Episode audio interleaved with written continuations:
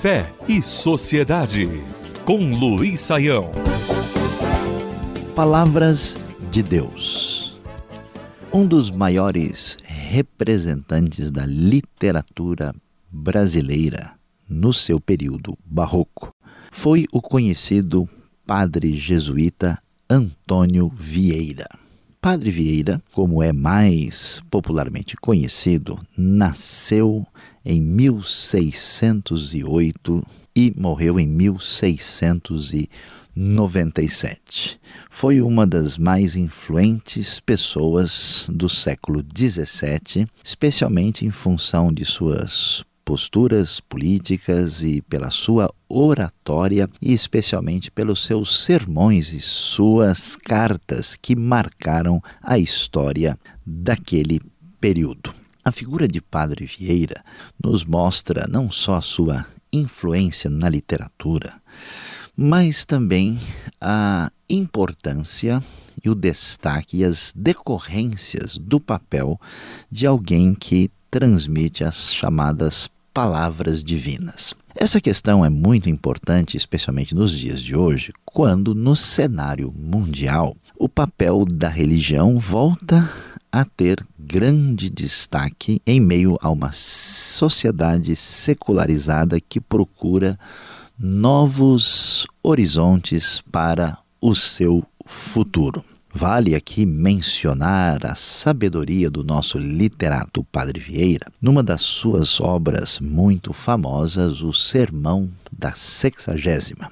Ali, Padre Vieira está comentando uma passagem dos Evangelhos eh, que tem base no Salmo 91, quando nós temos uh, o Senhor Jesus Cristo sendo tentado pelo diabo, como nós podemos observar lá em Mateus capítulo 4.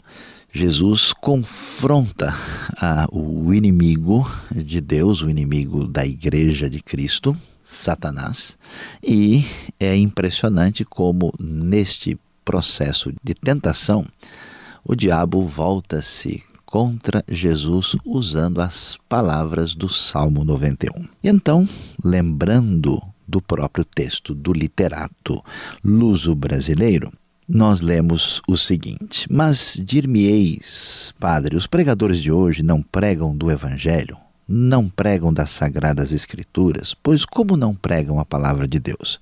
Esse é o mal. Pregam palavras de Deus, mas não pregam a palavra de Deus.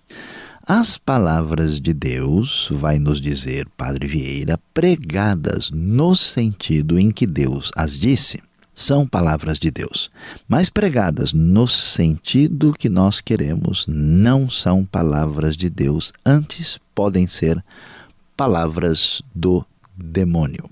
Padre Vieira, 1655. Cabe aqui pensar na influência desse literato que defendeu os judeus perseguidos de sua época, que era a favor da abolição da escravatura e que tinha tantas posturas adequadas e bastante valiosas para seu tempo para pensarmos como líderes religiosos, pessoas que têm o púlpito diante de si.